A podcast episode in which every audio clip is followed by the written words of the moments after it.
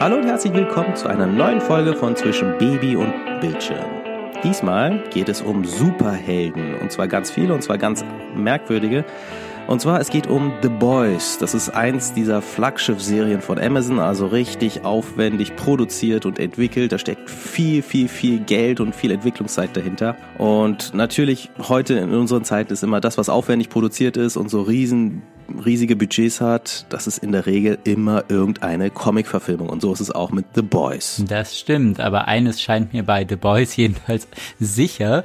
Die Autoren der Comic-Vorlage und auch der Serienmacher, die hatten alle die Schnauze gestrichen voll von der Flut an irgendwie Marvel-Superhelden-Filme, die ja inzwischen irgendwie auch schon als eigenes Universum bezeichnet werden und vollkommen zu Recht, weil irgendwie gefühlt gibt es mehr Avengers-Filme als die Milchstraße irgendwie Sterne hat. Es gibt sogar im, im Netz, habe ich das irgendwann mal gesehen, so eine riesige, so ein Wiki für diese ganze Mythologie von diesen Avengers. Also wo wer mit wem wann, in welchem Paralleluniversum und dann was daraus passiert ist.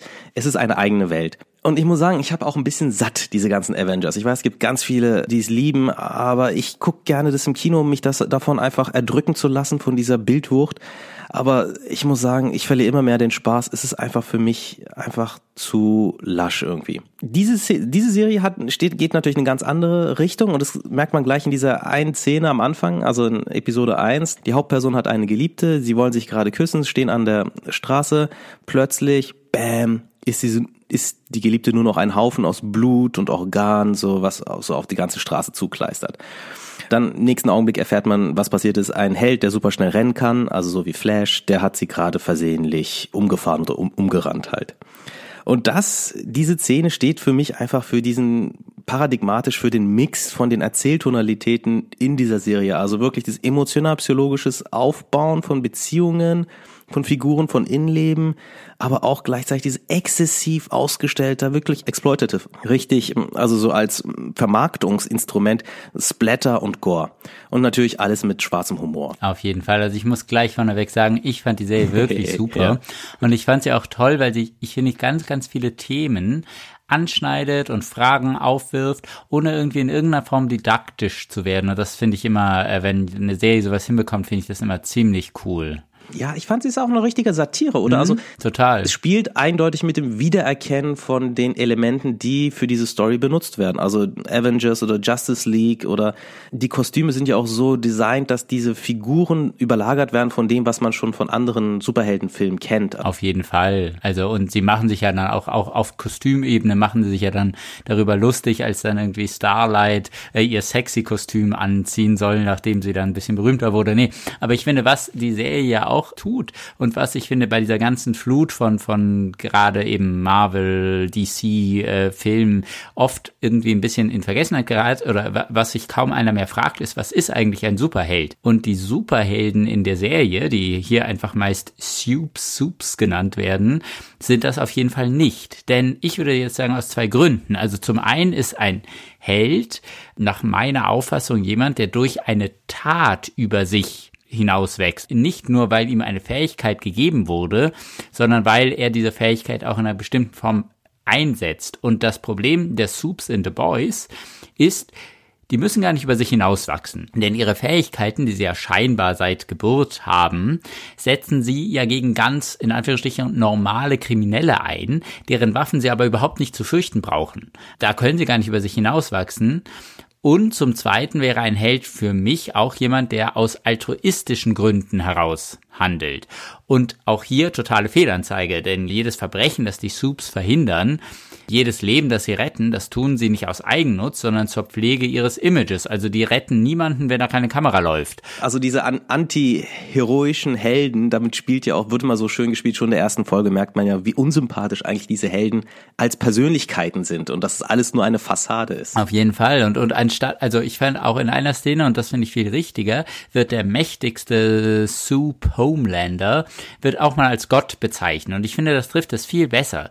Denn genau wie Götter fürchten diese Soups im Grunde ja nur eine Sache, nämlich die Anbetung der Massen oder eben der Zuschauer zu verlieren. Das, das stimmt. Also es geht wirklich nur so eine reine Unterhaltungs- und Entertainment-Maschine. Ich finde es auch so ganz schön aufgebaut, wie das auch, also man kann es natürlich als Kommentar zu unserer heutigen Zeit lesen, klar. Es ist ein bisschen, der Comic ist schon ein bisschen älter, ein paar Jahre. Ich finde es, eine Sache finde ich hier nochmal ganz interessant, wie eben die Superhelden mit ihren komischen ja, mit ihren mit ihrem Charakter und also ihre Perversitäten, wie sie so drauf sind, wie das irgendwie aufgedeckt wird. Also wird, wird das Narrativ gemacht. Und da bedient sich natürlich die Erzählung immer der, der Außenseiter. Also der Menschen, die gerade in ein Milieu reingeworfen werden. Also Starlight, die als Rookie in, bei diesen obere, bei diesen mächtigsten sieben Superhelden aufgenommen wird und plötzlich lernt, dass es irgendwie, dass es eigentlich der Horror ist. Also das ist eigentlich natürlich immer wieder schön. Ne? Figur denkt, sie ist Erfüllung ihrer Träume, aber dabei ist es eigentlich nur der Albtraum.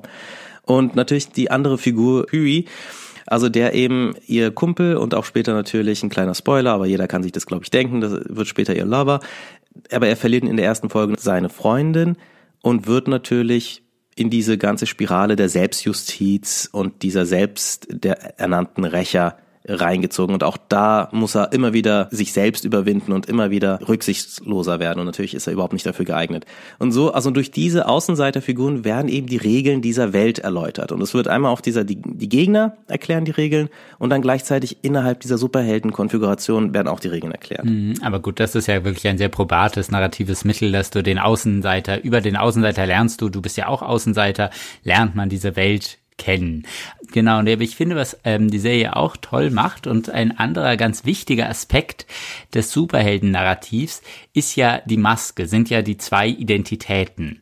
Und hier muss ich den wunderschönen Monolog aus Kill Bill 2 von Bill zitieren über Superman, der sagt, Clark Kent, also der schüchterne, wehleidige Reporter, hinter dem sich Superman verbirgt, ist Supermans Sicht auf die Menschheit.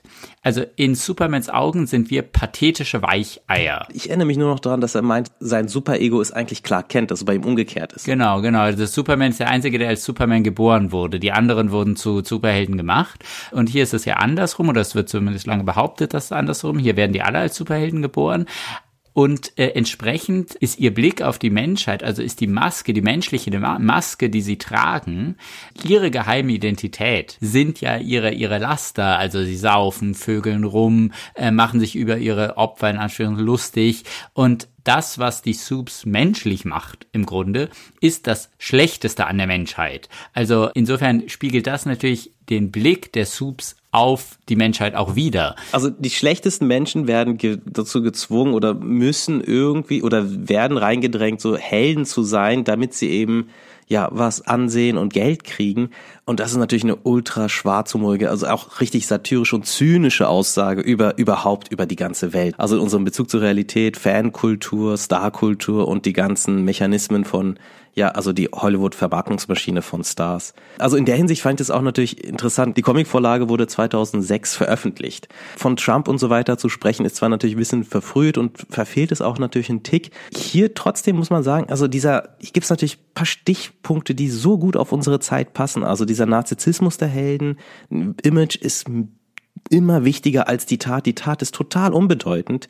Und auch, also die Infantilität dieser Helden, also dass sie überhaupt nicht so richtige Erwachsene sind, sondern dass es immer so, so irgendwie so Halbkinder sind. Also diese Abhängigkeit von Mutter- und Vaterfiguren, das alles findet sich ja auch bei dem heutigen amerikanischen Präsidenten wieder. Und fand, ich fand es einfach so deshalb so, so wunderbar, als ob so dieses, dieser Comic die unsere Zeit vor, vorwegnehmen würde. Ja, total. Was ich auch finde ich an dieser Serie auch ganz toll finde, dass sie ein ganz tiefes, ich finde, Problem der westlichen Narration aufzeigt, nämlich die in dem Sinne schon sehr undemokratische Fixierung auf den Einzelnen. Wie ein zynisches Mantra betonen die ja immer wieder, wenn sie irgendwie einen Polizeieinsatz mit ihren Fähigkeiten beenden, you are the real heroes. Damit legen sie aber genau den Finger in die Wunde, denn natürlich ist immer nur der Einzelne der Held, niemals irgendwie die Institution Polizei, die aber für das Funktionieren einer demokratischen, eines demokratischen Rechtsstaats mit seiner Gewaltenteilung total wichtig ist. Also an dem Anspruch, das Kollektiv als Held irgendwie darzustellen, hat sich ja schon seit Eisenstein irgendwie hat sich jeder die, die Zähne daran zerbissen. Und daher kann es zum Beispiel, finde ich auch, also die Idee eines kommunistischen Superhelden ist ja schon ein Widerspruch in sich. Naja, bei Film, es eignet sich einfach so toll, ne, wenn du so einen Helden, eine Figur hast, mit der du mitleiden kannst und emotional investiert ja, bist. Ja, aber ich meine auch die Odyssee hat nur einen Helden. Also das ist ja schon seit damals. Aber was hier eben nochmal gezeigt wird, also deswegen fände ich ja auch das, ähm, sagen wir mal, der Widerspruch des kommunistischen Superhelden ganz spannend, diese Verquickung von Superhelden mit Kapitalismus wird ja auch in der Serie zur Genüge betont. Also denn, dass dieses kapitalistische Streben nach der, nach der individuellen Geldmaschine ist hier ja auf die Spitze getrieben, weil es ja eine Satire ist, aber ich finde es sehr, sehr intelligent gemacht. Ja, intelligent und vor allem, es halt auch immer so, es ist so klar gehalten, so reingehalten. Also die Vorlagen für diese ganzen Typen sind immer so eindeutig. Auf jeden Fall. Und, und jetzt kommen wir mal zu dem Aspekt der Serie, der für uns auch sehr spannend ist. Die Frage nach diesen Eltern-Kind-Beziehungen.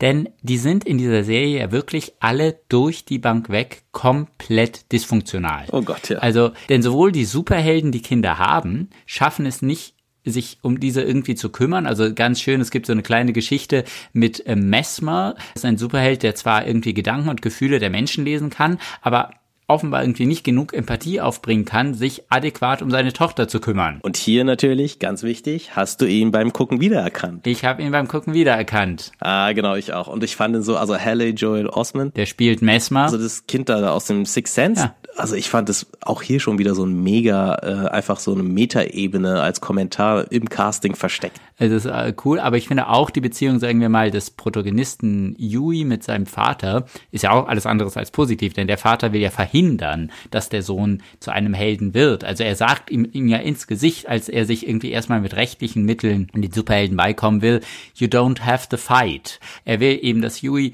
ähm, nicht über sich hinauswächst. Und aber gerade Yui ist nach meiner Definition hier eigentlich der einzige Held der Serie, denn er handelt Gut, aus Altruismus kann man sich streiten, ob Rache ein altruistisches Motiv ist, vielleicht eher nicht.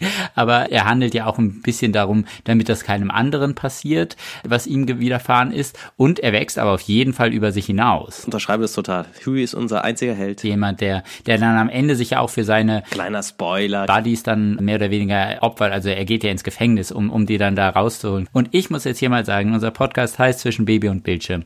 Ganz ehrlich, Leute, diese beiden Eigenschaften, Altruismus und über sich hinauswachsen, das machen Eltern aus. Denn als Elternteil wächst man über sich hinaus. Ich meine, man weiß ja gar nicht, ah, wie, wie oft man ohne zu schreien irgendwie ein und dasselbe Buch vorlesen kann oder mit wie wenig Schlaf man auskommt und trotzdem irgendwie das Kind noch in den Arm nimmt und, und tröstet. Und man handelt ja wohl auch echt altruistisch. Also das Fazit dieser, dieser Folge, dieser Serie ist für mich, Leute, Eltern sind die wahren Helden. genau, Eltern sind die wahren Helden. Und wenn Eltern-Kind-Beziehung nicht stimmt, dann hat man solche komischen, verkorksten Menschen, wie die Superhelden da sind. Auf jeden Fall. Also ich muss sagen, mein Fazit, mein Fazit ist, ich hatte echt Spaß mit den acht Folgen. Manchmal hat, war für mich aber natürlich auch so bisschen der Plot vorhersehbar, auch ein bisschen einfach. Also manchmal dachte ich mir, okay, dann kommt jetzt diese Wendung, diese Wendung. Es war so ein bisschen so, ja gut, man hätte vielleicht mit den Figuren noch andere Plots finden können oder etwas Originelleres. Aber gleichzeitig, äh, es hat auch so natürlich Spaß gemacht. Was ich nicht gelungen fand, war aber deutlich die Gruppendynamik dieser der Boys, also der titelgebenden Gruppe. Klar, tolle Figur, Figur French. Frenchie, ja, der, der war super. Frenchie. Sonst war für mich da irgendwie wenig Gruppenfeeling irgendwie. Also war irgendwie so, ja klar, man kann es noch irgendwie sehen, die sind so Einzelkämpfer, jeder für sich und dann, aber das war irgendwie für mich nicht so, nicht so eine schöne Dynamik, wie ich so von anderen Gruppendynamiken halt. Ja, das äh, fand ich auch. Also ich gerade, gerade im, im Kontext jetzt der, der Superhelden-Idee, also weil äh, sonst, äh, also diese, so wie ich, ich bin wirklich kein Experte, ja, dann, äh, falls mich da jemand korrigieren will, auf einem Kommentar zum Beispiel könnte das jetzt machen, aber so wie ich das überschaue, sind ja diese ganzen Justice League und und und und und Marvel, diese Avengers Nummern, die diese Superhelden, so wie ich das überblicke, ergänzen sich ja in ihren Fähigkeiten. Also das, was der eine kann, kann dann der andere nicht und und umgekehrt. Und so als Team können sie dann sind sie dann unbesiegbar oder oder jedenfalls die stärksten. Und das ist ja eigentlich im Grunde eine überspitzt gesagt ist jetzt sollte das ja die Dynamik einer jeden Truppe sein. Genau, also alleine schaffen wir es nicht. Wenn es zehn von mir geben würden, würden wir es trotzdem nicht schaffen, sondern wir müssen irgendwie so. Genau, der eine kann das, was, was der andere nicht kann und umgekehrt. Und das stimmt, diese Dynamik erschließt sich bei The Boys, diesen Boys irgendwie nicht. Also weil man wüsste jetzt nicht, was kann Frenchie, was der, der Afroamerikaner äh, nicht kann. Außer Yui, der irgendwie ein, ein, so, sich mit Technik auskennt. Aber, aber die anderen drei, äh, das ist nicht wirklich nicht ganz, ganz evident, äh, wo die sich jetzt in ihren Fähigkeiten oder in ihren Charakterzügen so ergänzen, dass sie, wie du schon sagst, eigentlich die titelgebenden The Boys sein soll, sein könnten. Eben, genau, weil eben The Boys, ne, es ist schon Titel geben, da erwartet man ein bisschen mehr, so irgendwie so Team halt oder was dieses Team ausmacht und das hat mir dann doch ein bisschen gefehlt. Das stimmt, ja, das wäre, oder ich meine, man könnte es natürlich auch wiederum als Gegen, Gegenentwurf zu dem äh, klassischen äh, Avengers Justice League Modell sehen, dass sie sagen, nee, das brauchen wir nicht, das ist überholt, hier wir sind irgendwie alle Einzelkämpfer nur vereint im Hass gegen die Superhelden. Das könnte man natürlich nochmal als ultimative Kritik ja, genau. an der, an der Superhelden, am Superhelden-Narrativ irgendwie viel lesen. ja, stimmt, aufs auf, aufgeht. Naja, gut, also The Boys. Das war's auch schon, oder? Hm, denke ich auch. Das ging flott und fix diesmal. Vielen Dank fürs Zuhören. Ich bin Ira Kalender. Mein Name ist Georg Markovati. Und wir hören uns schon sehr bald wieder. So sieht's aus. Tschüss, tschüss.